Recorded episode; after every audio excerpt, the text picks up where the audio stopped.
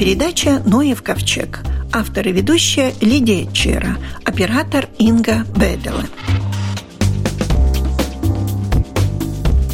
Название «лось» предположительно происходит от старославянского «ольсь», указывающего на рыжий цвет шерсти, который имеют новорожденные лосята. Другое распространенное с древних времен на Руси название лося – сахаты, очевидно возникло из-за сходства его рогов с сахой, старинным земледельческим орудием. Лоси немного неуклюжи на вид – высоконогие, с коротким туловищем. У них мощная грудная клетка и плечи, ноги лося длинные, не тонкие, с узкими длинными копытами. Хвост короткий, но заметный. Голова тяжелая, до 50 сантиметров в длину и горбоносая. На голове расположены большие, очень подвижные уши. Вздутая верхняя губа нависает над нижней, а под горлом имеется мягкий кожистый вырост – серега. Лоси хорошо плавают, могут проплыть до 20 километров и довольно быстро бегают. Скорость лося достигает 55 километров в час. У лосей самые крупные рога среди всех млекопитающих. Они достигают в размахе почти двух метров и весят до 20 килограммов. Продолжительность жизни лосей при благоприятных условиях составляет 20-25 лет, но в природе этот срок гораздо меньше и часто не превышает 10.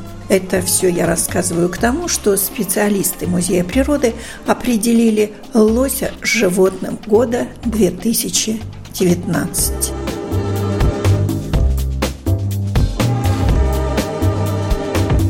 Зоолог Вилнис Скуя. Итак, выбрали животное года, и это большое животное. Да, это почти самое большое, второй по величине, по массе. В Латвии? В Латвии. Первый – это зубр. А у нас теперь считается, что зубр тоже есть? Ну, около озера Папес. Но они и привезены, они не они, местные, да? Да, а, они не местные, но они там живут за Лепаей. Ну, вы одобряете выбор музея природы как э, этого животного? Конечно, года? это большое животное, важное и в лесном хозяйстве, и в охотничьем хозяйстве – оно важное почему? Потому что объедает деревья. Да, да. Она объедает кору. Но это минус. Э, да, конечно, это минус. И если за ними не следить, то они могут размножаться в таком прогрессии, что молодой лес не сможет вырасти.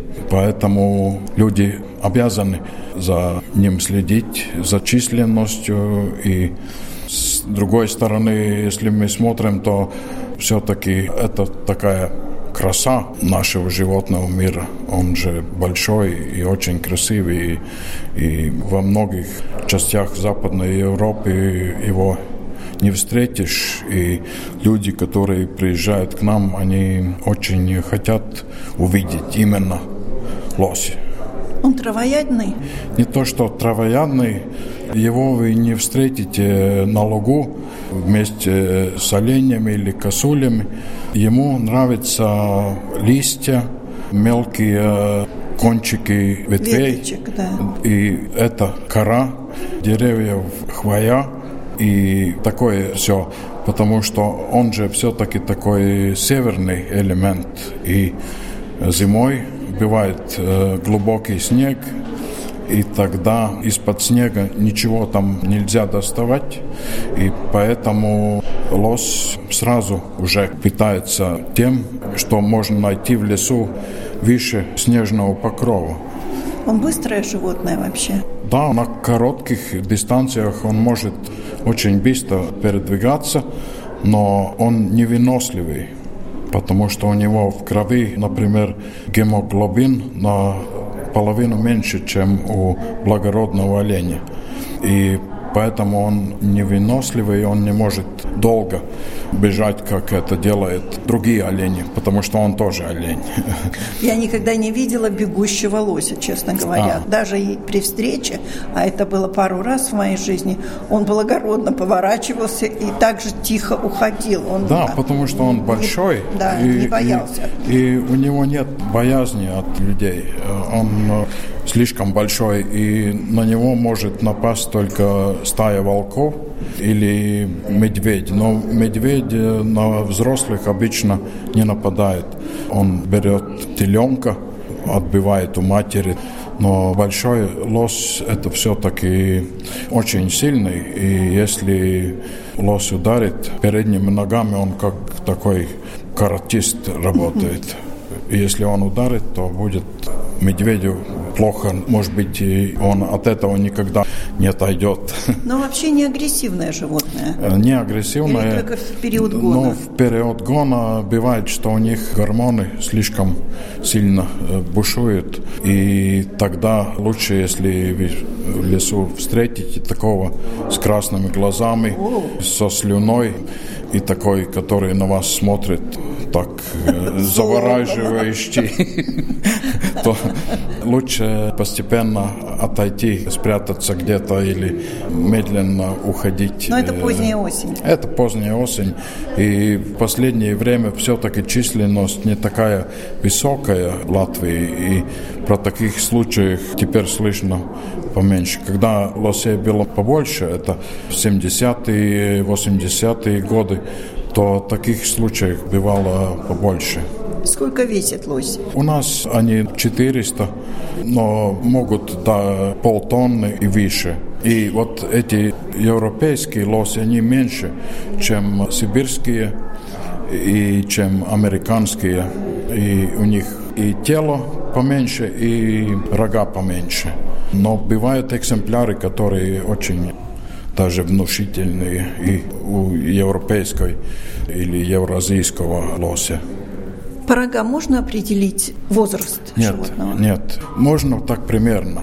Молодой, среднего возраста или рога только у быков, и нельзя там считать отростки, например, три отростка, да, это значит три, три года. года. Нет, этого нельзя. Это да. Но когда большие ветвистые. Ну, такие... тогда он в рассвете сил в то время. Он при хорошем здоровье, потому что рога отражают э, здоровье животного. Если у него какая-то внутренняя болезнь будет, то рога у него тоже не будут большие и красивые. Ну и рога, конечно, нравятся противоположному полу очень. Если лосиха посмотрит на него, и у него там большие рога, это значит, что он здоровый, красивый, такой, ну, красивый да. бык, да, и хороший отец будет. Хотя лосиха, они вместе живут примерно неделю, а потом этот будущий отец Больше расстается, да, да, и он уходит к другой, и мать рождает малыша, и забота вся на него, и примерно год, 270 э, дней Она беременность. А, беременность? Да. 270 дней это... 7-8 месяцев. 7, да, 7 месяцев. И потом этот теленок живет с матерью примерно год. Бывает и что побольше, но примерно год. И когда лосиха собирается в следующий раз, роды, когда приближаются а, да. на следующий раз, то в это время она прогоняет просто своего этого предыдущего пре, предыдущего, да, ребенка. Ребенка, потому что он он не хочет этого.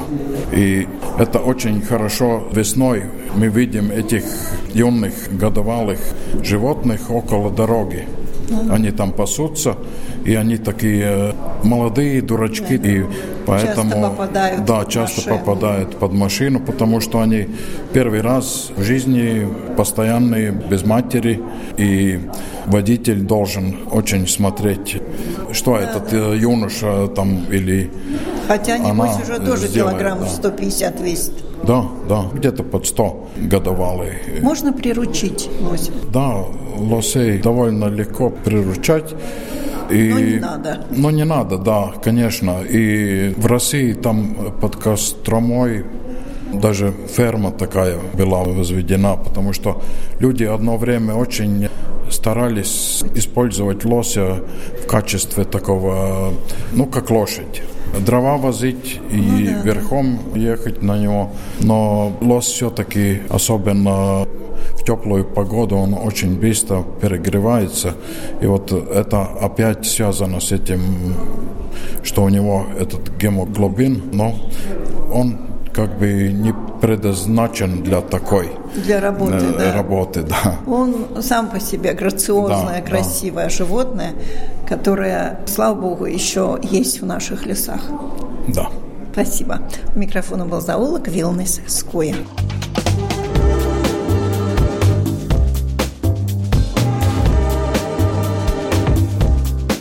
Меня зовут Лидия Чера. Программа называется «Ноев ковчег». Латвийское радио 4, Домская площадь. Валтер Слусис, руковожу отделом охоты. Государственная лесная служба. А разрешена охота на лосей? Ну, сейчас нет уже. С 1 сентября до 31 декабря разрешена, а потом на лосей не охотится. Им период сохранения. Самки готовятся стать? Ну, они уже с осени становятся. Просто сейчас такой период, что отличить быка от так. коровы невозможно. И потому этот термин 31 декабря и в начале мая тогда уже будет новое поколение уже лосей. А кто подсчитывает, сколько можно отстрелить, сколько ну, надо Ну, это отстрелить? наша служба подсчитывает.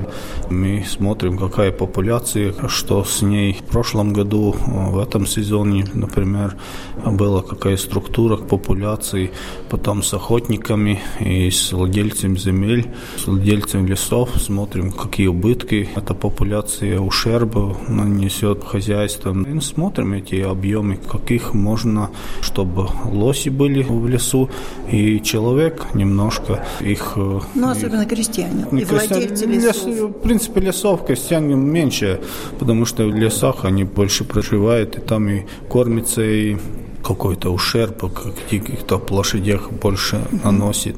И потом мы вот назначаем эти объемы, которых можно охотиться на лосей. Ну, зима у нас, по-моему, мягкая в этом году, так что выживаемость хорошая. Ну, лось приспособлена к таким условиям. Это никакая не зима для лосей. Вот оленю труднее, если вот сантиметров 50 снега, тогда начать подать, может, олень, косуля, но точно угу. ей трудно выжить. А лось приспособлен к таким обстоятельствам. Им, им, я думаю, и лучше такая погода и такой снега, чем вообще снега нету. Вот единственное, что кажется, что лось – это такое добродушное животное, в общем-то. Он такой интересный. Ему, мне кажется, труднее приспособиться, как человек нашу среду изменяет. Он такой реликт, может быть, потому что олень быстро приспосабливается, он больше там на сельскохозяйственной культуре переключается, а лось, он живет там в болотах, где лес, где меньше человека. Он немножко есть такой, э, ему очень хороший хорошее развито нюх, и он хорошо слышит, потому уши большие. Он, да, да, да, эти органы мани ему и длинные ноги, это его спасает от э, человека, от волков, которые тоже свое какое лепту приносит численности лосей, регулирует. Даже больше на телят, как одно из этих своих объектов, на которых он нападает и питается. Да, если сказать, что лиса хитрая, там олень быстрый, то лось... Ну, я даже не знаю, как его определить. Он такой... Мне кажется, он медлительный. Ну, это только так кажется. Я думаю, он так приспособился к выживанию.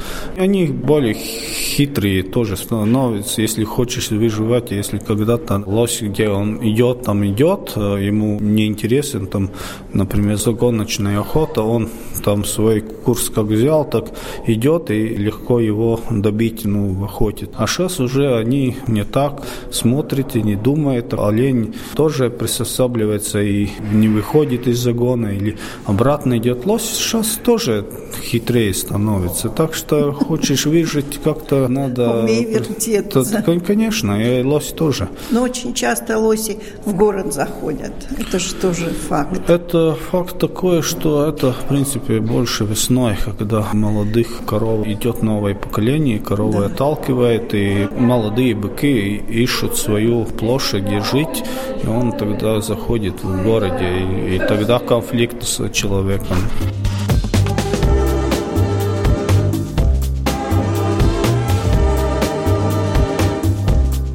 Янис Озолинч, и вы представляете Силову. Так точно. Научно-исследовательский институт, институт леса. леса. Мне кажется, что по лосю у вас велся какой-то мониторинг или ведется еще? Мы ведем мониторинг лесонасаждений, повреждений лесонасаждений. И лось один из главных... Вредителей. Я, я не люблю это слово, но вредителей. Там и благородные олени, и косуля тоже. Но лось самый главный. И особенно на восточной части Латвии, где он преобладает. Ага, в Латгалии. Да, больше, да. Латгалии Видземе тоже, где лоси больше, чем благородных оленей. И мы уже пять лет подряд начинали и надеемся это продолжать.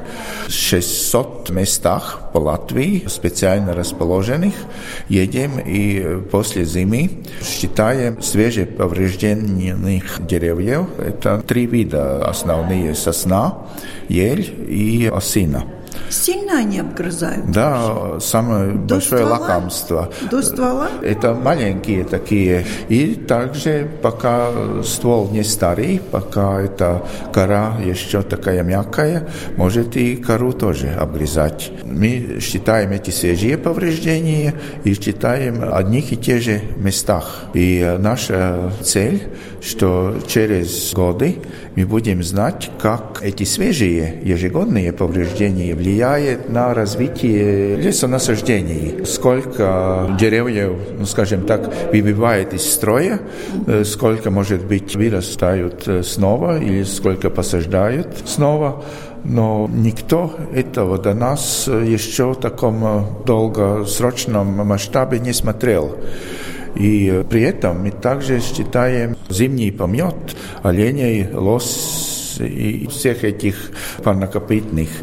И это нас служит как сравнительный показатель, что характеризует плотность популяции. Чем больше зимнего помета, тем дольше это животное там пробивало, находилось, находилось да. тем больше плотность популяции. Здесь можно помет в разных случаях представить. Помет – это то, что они оставляют а, эти зернышки за собой. Да. Вы это имели да, в виду, да? Это, да? А, а помет бывает, когда рождаются, да, тогда тоже знаю, говорят. Да, знаю. Так что мы имеем в виду эти зернышки, зернышки, которые, то есть они там находились долго долго. Долго, Поэтому да, можно да. определить. И Латгалия – это та зона, которая больше всего. Больше лосей, да. И что интересно, что нам математические методы позволяют сравнивать, если это правда, чем больше помет, да. чем дольше животное там пробивало, тем больше этих свежих повреждений. Но интересно, что это не всегда так. Значит, есть места, где э, животное кормится, и есть места, где он э, перерабатывает этот корм. И поэтому нельзя всегда судить парнокопытных только по конкретному месту, но надо смотреть шире, какие процессы происходят кругом этой местности. Лось в поисках еды может долго пройти, далеко? Если еды много, он не ходит, Конечно. особенно зимой. Если надо, он может э, пройти сотни километров в поисках лучших условий. Да, лось это способен. Вы можете приблизительно хотя бы сказать, сколько пар у нас лосей в ну, лесах? Это трудно действительно сказать. Они не живут в парах, они да. живут э, или в стадах, или отдельно. И стад состоит из лосихи, и обычно его сейчас уже того помета телят. И иногда они собираются зимой в крупных стадах, И тогда я видел до 10 лосей в одном стаде тоже. Плотность в наших местах исследования лосей даже до 20 животных на тысячи гектаров. Но это очень локально если считать только эти лесопосаждения.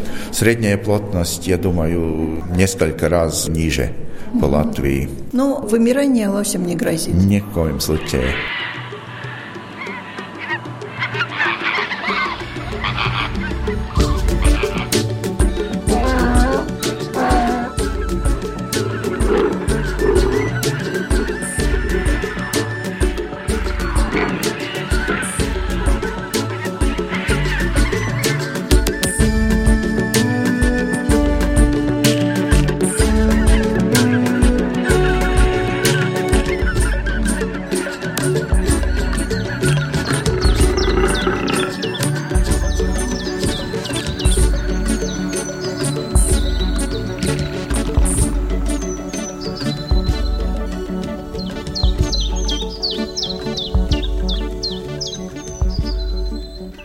Каждая организация, связанная с природоохраной, назначает какой-то определенный. Одни назначают растения года, одни птицу года, кто животное года. А Латвийскому фонду природы вот уже с 2015 года разрешено, и они обозначают место обитания или жилище для природных чего?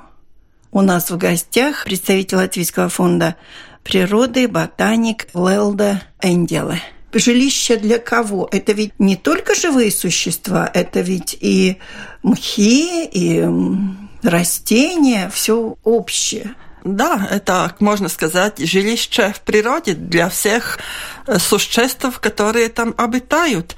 И живые не только волки и птицы, но лишайники, мхи и грибы тоже живые существа, и там в почве обитают разные микроорганизмы. Они тоже живые, и все это вместе образует это жилище. Они там живут как э, в большом семействе, можно сказать. И каждый год это новое что-то. Были и биологические ценные луга, тростник был, в позапрошлом был сельский двор, в прошлом году было вековое дерево, а в этом году? В этом году мы хотим обратить внимание на очень ценные в природе леса, и поэтому в этом году мы, как это природное жилище, обозначаем естественные или старые бореальные леса, или, можно сказать, северные леса. Это один из видов лес, который у нас существует. И вот такие старые Естественные леса у нас очень-очень мало, но они в природе самые ценные. И поэтому в этом году мы называем это как жилище или место обитания природы в этом году. Можем говорить о том, где можно увидеть вот эти бореальные леса? Какие районы Латвии? Эти леса не совсем такие большие и сплошные массивы, как, например, тайга в России, но они западные родственники этих таежных лесов. И можно увидеть там, где каждый увидит кусок старого соснового леса, елового леса или старый березовый лес. Надо смотреть там, где старый лес и старые деревья, такой естественные, где развалившиеся деревья. По маленьким кускам такие леса можно увидеть во всей Латвии. Но в больших площадях эти леса надо искать там, где охраняемые территории. Например, национальный парк Кемери, национальный парк Слитере, большие заказники, там, где уже 10 лет не производилась вырубка лесов. Но если верить Латвии Свалстмежи, то лес 70-летний уже достоин того, чтобы его врубать и сажать новый лес. А вы говорите, что старые деревья, они живые. Да, это такой лес, который вырубается 70, 80 или даже 100 лет. Это производство древесины. Такой лес сажает, там ухаживает за ним и потом вырубает. Но это по природным условиям. Например, сосновый лес, которому 100 лет, он только достигает самые лучшие года. Это не старость, это только по-латышски можно сказать «пилн бреду гада». Да, да, да. И он должен жить еще пару сто лет. И у нас самые старые сосновые леса, сколько я знаю, больше куски маленькие таких лесов, больше 200 лет. Такие можно увидеть даже в Юрмале, в дюнах некоторые куски. Я знаю, в Тервете есть красивый ну да, лес. В Тервете очень. тоже такие тоже сосны я имела в виду. Так что вы считаете, что эти вот вековые деревья, они живые? Ну да, чем больше дерева, тем больше места там, где можно обитать разные существа, там на коре, там лишайники и мхи, разные насекомые, и на дереве, и в дереве, и если дерево начинает гнить, большое дерево гнет очень постепенно, Гниет. и в этой древесине тоже очень много разных видов и грибов, и насекомых, и там можно птицы свои дупло делать, и больших ветках другие большие птицы можно гнездо делать. Так что такое живое старое дерево очень живое, и даже мертвое старое дерево очень-очень живое. Я впервые услышала обозначение леса как бореальный лес. Это в Слейтере. Вот там от маяка вниз, когда идешь, там проложена специальная такая дорожка, и я там ходила и говорили, вот это бореальные леса. Мне казалось, это вот те, которые покрыты мхом, после бури даже ничего с ними не делали. Вот как 67-68 год эти бури, которые были, они Многие деревья повалили, но их тоже не трогали, и вот таким они сохранились. Есть новая поросль, но в основном вот эти старые вековые деревья, которые кажется, что уже почти мертвые, но они дают жизнь чему-то другому. Да, и такие леса, и очень красивые, можно сказать, даже сказочные леса. Там мхи, лишайники, старые ветки, старые деревья, там можно подумать, что там где-то сидит какой-то гномики и ждет. Такие тоже очень сказочные, сказочные да? да, моменты.